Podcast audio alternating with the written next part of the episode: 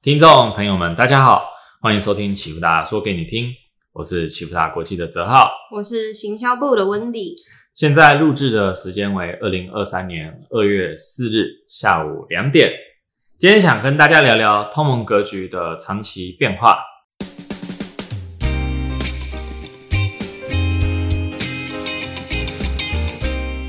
那今天就是新年快乐啊！跟大家说声新年快乐。对，春节假期算是正式的结束了。就是不知道大家有没有在过年期间去哪里走走？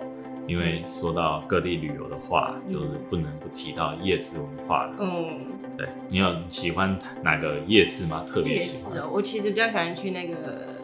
哎，松松山那个叫什么？饶河夜市。对，我觉得饶河的东西是真的不错。我我今年有去饶河夜市，嗯，然后我们那边不是有一摊文鸟的算命，嗯，非常的准的，据说非常的准，哎，然后。他就算说，我今年的投资三三个，他会抽三个签嘛，三个都是好好好这样。哦，真的假的？对，他说那间真的准吗？我不知道，那我也去算一下好了。不知道真不真的准，不过就是台湾的夜市是非常的丰富嘛，这个大家都已经耳熟能详。今天今天不是要讲夜市，而是就是不知道你过年期间去夜市有没有发现，它所有的价格其实都已经往上在涨了。有过年前，我不是就先开一天休假嘛，然后我去那个迪化街，然后我买，因为过年嘛要买年货，虽然我不知道是不是因为过年期间本来就会比较贵，可是我觉得贵的有点夸张。你你是买什么东西？像以前不是不是有那个什么麻捞吗？嗯，那个还有一些过年的一些软糖，那个才五十克，那不是那不是几十块的东西吗？对它，可是我买到快两百。那真的是妖兽贵。这过去两年的通膨，其实是真的有深入生活的方方面面的啦。而且这个是全球性的现象，跟什么执政都没有关系，这真的是全球的现象。嗯，对啊，这也导致了过去一两年的时间，各国的央行必须要大幅度的升息，希望可以抑制住通货膨胀的不断上升。嗯，哎，可是那个通膨大概是从开始慢慢？呃，以现在角度来看的话，大概是从二零二一年的年中可以开始明显观察到上升的趋势。嗯，那时候不是就是像是长隆、长隆海运的塞港，然后供应链中断。虽然虽然虽然长隆不是主要的中断的原因啊，但它也会造成影响，蛮指标性的。从那个时候开始，其实我们就已经观察到了。通膨开始拐头向上，嗯，然后启富达当然也有做过一系列的追踪和研究，嗯，但那就是过去历史上，嗯。前面发生了经济衰退，通膨往下掉之后，后面确实会有个大的反弹。嗯，联总会他没有办法看到，就是这个只是一个反弹，还是趋势性的向上。哦，所以所以他是在二零二二年开始做出了应对。嗯，这样子就是他们升息嘛，升息就会影响我们的方方面面。嗯，像是从借钱的角度啊，就是利率上升导致借贷成本增加。嗯，啊，你就会借比较少的钱。不知道你有没有？应该是没有啊，房贷车贷。我是没有，真的，我有个叫学贷的东西。学贷的利率会上升吗？会跟着？有哎，其实有，因为我最一开始交的钱是四千七百多块一个月。对，反正快应该有一百多块吧。对，所以所以所以你也感受到了升息带来的。这其实，可是我一直不知道为什么学贷也要涨，这这个是我不理解，因为我想说那个不就是我那个时候，我不知道学贷它也是算进这一块。哦，因为其实借借款的时候那个利率都是浮动利率啊，它是绑央行的最低下限这样子，所以升息就会影响所有人的生活，连就算是政府嗯补助性质的学贷也都受到了影响。嗯，那如果是房贷的话，车贷的话，我们就会延后这些购物消费的打算嘛。那如果是企业的话，就会影响到了什么机器设备厂房的投资啊，对不对？嗯，有没有有没有要融资的，可能就会思考一下，有没有什么计划的，就会暂停一下。所以央行他们采取紧缩政策，就是为了这个东西，要打压这些所有的一切，打压消费，打压投资，那希望透过打压的方式，让通膨不要那么的高，嗯，经济就冷却下来了，嗯，然后我们也知道说。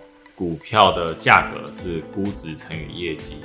估值是什么意思？估值就是我们看，就是梦哦。对，就是因为因为你股票投资最重要要获得的是回报。对，就我假设我投资一档，假设我投资了苹果的股票，嗯，我等于变成苹果的股东，嗯，那。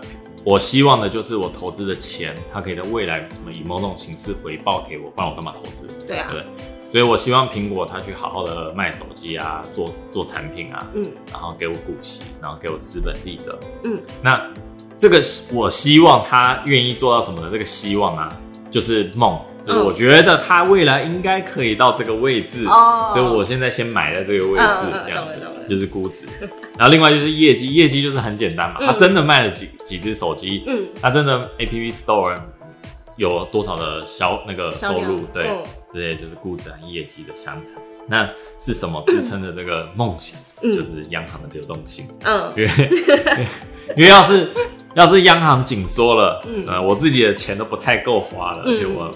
我怎么可能会梦画个大饼给苹果呢？哦，懂你意思。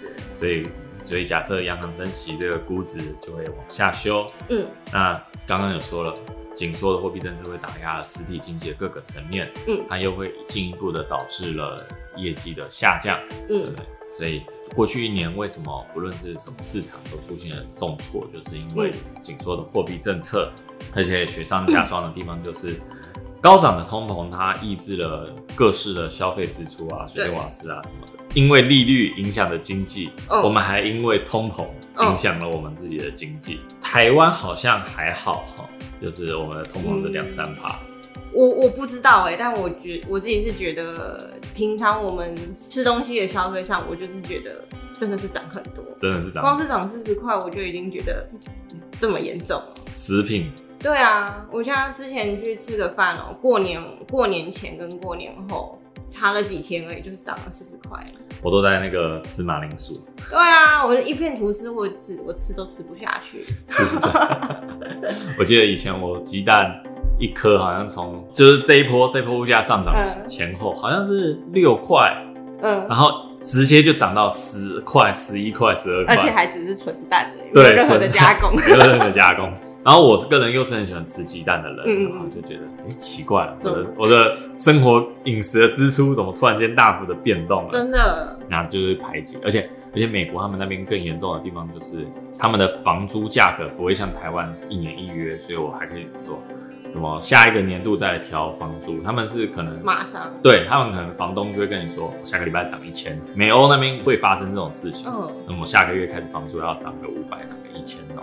那在这种情况下，你你明显的可支配所得马上就跌下去了，对啊，就没有没有钱了，嗯，然后疫情的救助金也没了，谁在给你发救助金？根本没钱发。对，然后当时啊，你拿到救助金的时候。乱乱买的东西其实也不太会坏嘛。对啊，什么扫地机器人、电视，不可能一两年就坏掉，所以整个消费就急速的冷却下来。对，这就是对经济雪上加霜的地方。嗯。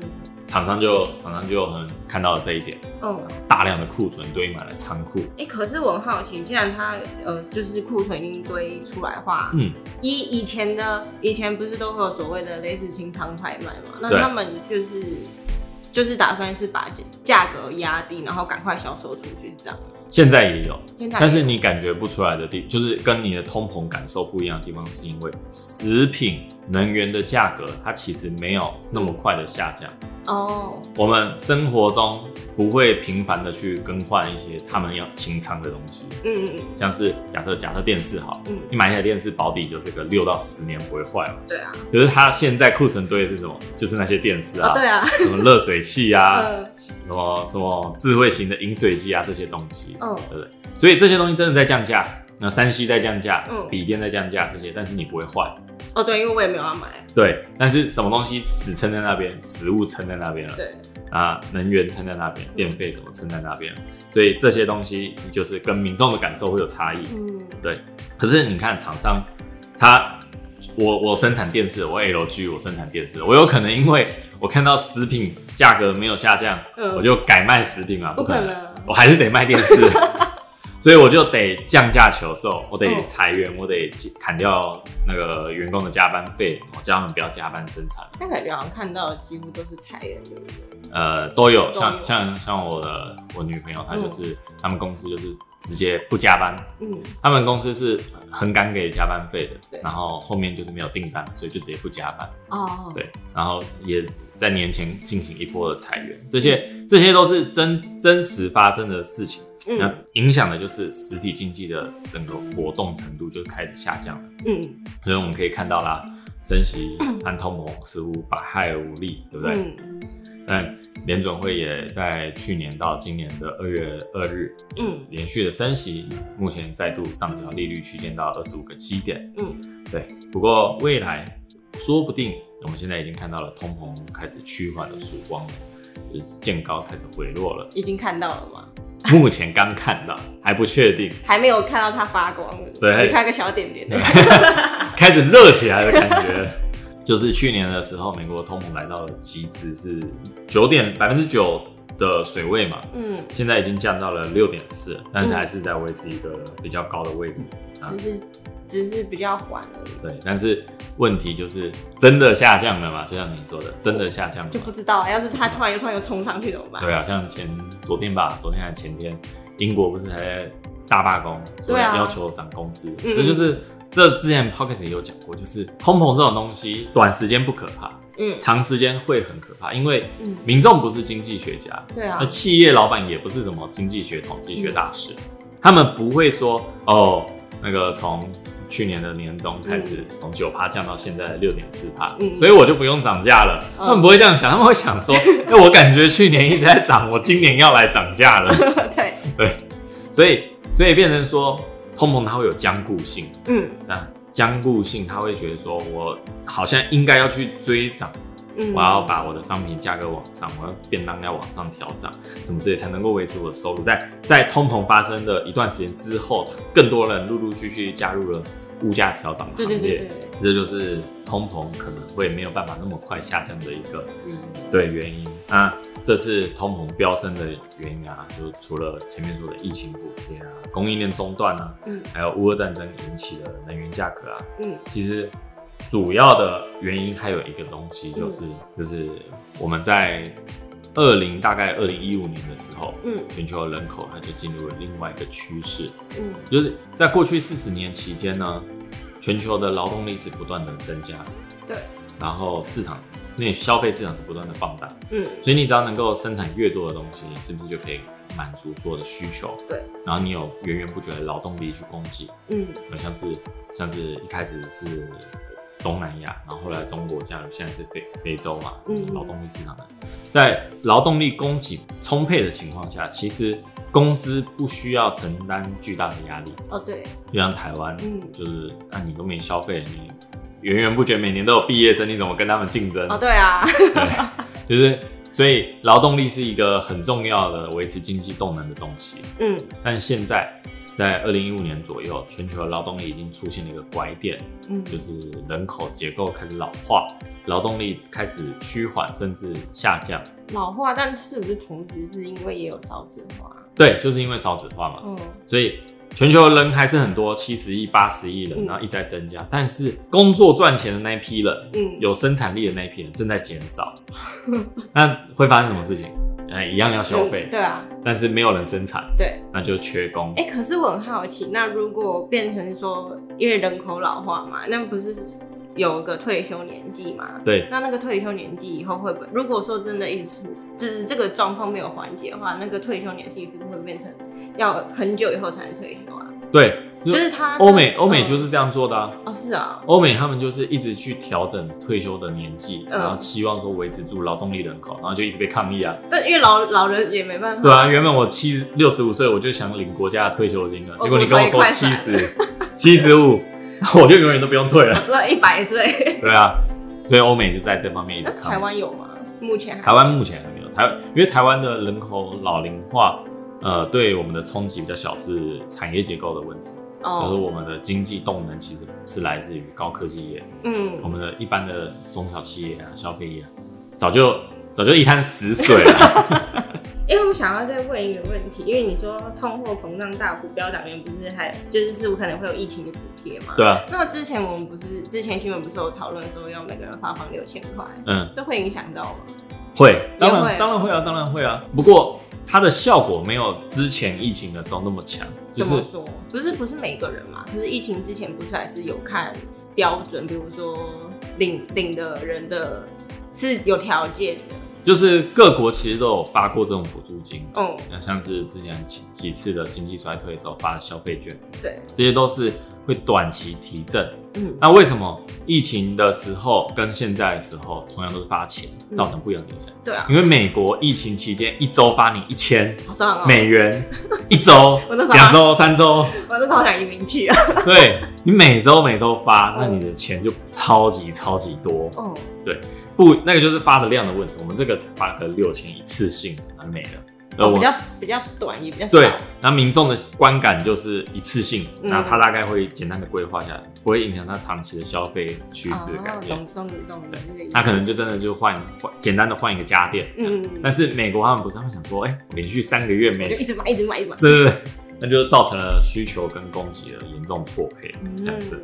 像我们刚刚讲到劳动力的部分，对，然后随着哦，就我们在之前的研究其实也有做过，就是很多人都说，哎、日本也是少子化、老龄化，结果日本通膨萎靡不振，嗯是不是跟刚刚的结论是冲突的？嗯就是后来去分析，IF 也有做，后来分析，我们发现就是它是一个先人口总数趋缓、老年化的现象，然后再来是人口总数下降，就像日本，他们已经进入死亡交叉一段时间了，他们持续下降，哦哦，持续下降的时候，因为总需求会下降，人都死光了，所以没有人买东西，那物价就会开始下行。嗯但是现在我们经历的是前面这一块，人口总数还在，我们还没交叉。对，就是前一两年才刚交叉嘛，中国也是今年才刚死亡交叉。哦，是哦。对，我们才刚经历这一段，所以我们目前经历的是长期格局中的劳动力减少，但是总需求还存在的情况。这个其实就会对长期的通膨局势造成了一个不小的影响。那反而是未来需要去解决的问题，尤其我们现在已经把定锚定在更上面了。对啊因为疫情直接扫掉了七百万人，哦，对啊，全球疫情直接扫掉了七百万人，嗯那个影响瞬间就更 shock，嗯对，冲击就瞬间出来了。嗯，对啊，这就是长期通膨的趋势。最主要疫情还是影响是最大的。疫情是催化，看那个美国的 CPI 年增率可以看得出来说，从二零一五年开始，它都有一个往上的趋势在。嗯，那那时候其实所有人都不解，核心 PCE 为什么会这样子？对啊，为什么会突然有？它它不是突然，它是徐徐的、缓缓的。哦，当然，那时候的美国经济好，嗯，但是好的也太离谱了。那时候其他国家的通膨好不起来，对，就只有美国一个人在默默的一直往上、往上、往上。二零一七年、二零一八年就一直默默的往上。嗯，那时候其实就是印证了一个劳动力市场开始减少，哦但是它很缓慢，慢到你感觉不出来、看不出来。而我们会发现，也是因为这次疫情直接把它凸显出来了。哦，不然呢，如果没有疫情的话，可能我们还不会对我们可能还要再花五年、十年，我们才能看到这哦，往回看哦，这个现象真的存在。但以前有过类似的吗？就只有日本就只有日本。和现在的意大利，我我找了许多的国家，超多的国家，我才找到一个意大利的案例。那个你不熟悉，真的是不知道。而且那是很久嘛，那算是很，那是比较很久以前的事情。没有没有，也就是大概过去过去五年十年了。哦，是哦，对，所以因为日本日本它最特别，它领先了全世界几十年，它发生了这个现象。但是日本它后面出现了人口减少，嗯，所以大家各个学者还有论文就一直在争论，人口老年化到底是增加通膨上行，还是导致通膨下行，嗯一直在吵这个，还没有结论。还没有结论。但是疫情之后方向就很明确了。哦，是的，那美国的那个人口那个老人的算也很严重吗？算严重。呃美国因为就是随着他们的生育率也开始下降，他们他们美国的生育率是维持好像二点多，嗯还算是很健康，对，但是已经开始在减少了。哦而且以前美国其实主要的经济动能还靠大量的移民，嗯，啊，结果川普搞了一个反移民的政策，啊 马上对，马上劳动力市场就大幅的短缺了。嗯所以，所以在这种情况下，就是长期通膨的格局，嗯势必就会再再度的往上，嗯，趋势可能会往上。嗯那这种未来啊，就会扭转过去四十年的趋势。未来过去四十年是通膨是一直往下的趋势，嗯，未来可能就会开始中柱开始往上，我们就没办法像以前一样期待什么一趴、两趴、三趴的通膨了。那那以后这样会不会变成说，如果它一直在往上的话，那个维持的那个标准会不会以后就是改变？呃，这个这个其实是蛮有趣的，就是我们现在不是都说通膨的各国央行的通膨目标，政府的通膨目标大概是两趴吗？对啊，这个两趴其实没有学术的支持，就是不是什么经济学算出来的两两趴适合。那是从哪？那那为什么会就是突然就说要定？我没记错的话是纽西兰央行嗯当初忘记哪一年，嗯他突然间决定说，那我们就定个两趴，就是以前经济学家就知道要定一个毛，嗯。但是我们不知道定在哪里，嗯。那有些人就决定先定个两趴试试看，哎、定用到现在。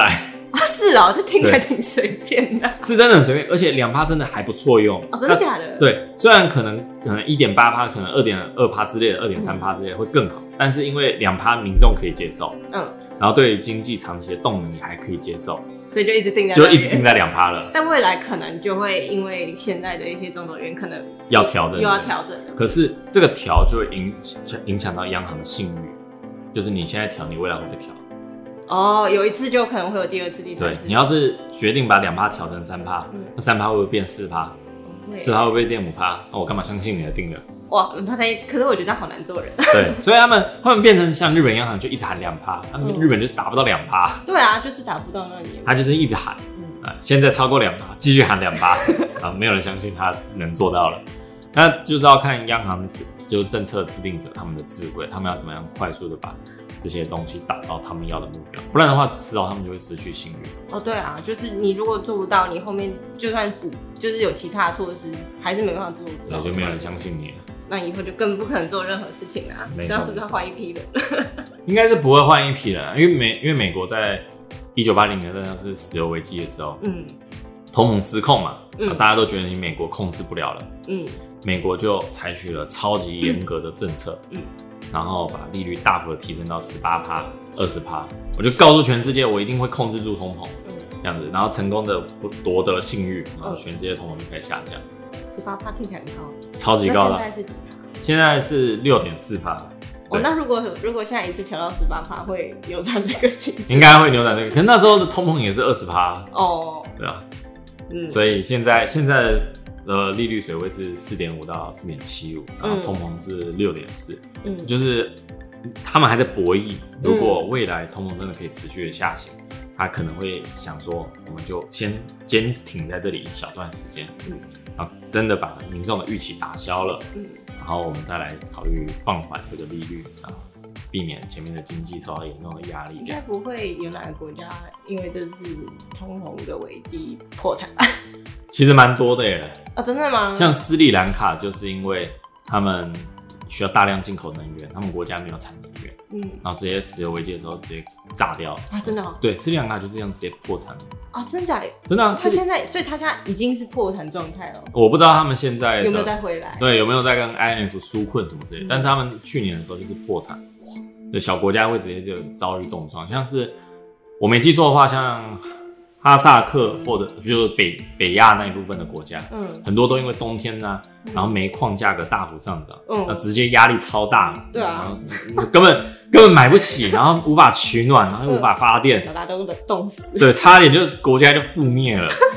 然后像土耳其，嗯它是前二十大经济体，嗯然后也是中亚的军事强国。嗯结果土耳其也是，土耳其不是因为这一次的通膨危机啊，土耳其是自己搞的，哦，另外的因素，对，但是他们也是因为通膨，然后导致了整个国家的经济出现严重的问题。嗯但是之前啊，现在就是去年的表现好像比较好一点，这样，所以通膨真的会影响很多人。那现在可能还会多久啊？多多久其实真的是很难说。对，很难判断，因为因为我们启福大我们的研究部的判断就是，现在的下行趋势会持续，嗯。但是它大概到了一段时间之后就会持平。嗯。它这个持平不是说降回到什么两趴以下，嗯。它会在嗯三趴四趴的水位，我实际数据我有点忘记了，但嗯。大概是四趴上下，会续航在哪里，粘在那里，就是通膨粘性展现出来了。嗯只有把就是居民的消费还有服务业部分真的打下去，嗯我们才有可能把这边也往下降。哦，对，然后希望不要又有什么奇怪的战争之类的。今年算是哎、去年到今年算是对，就是动荡不安。对呀、所以我们即将进入了与过去四十年截然不同的通膨环境。嗯，不晓得大家准备好了没有？我我 我觉得我是还没准备好啦，真的是怕怕的。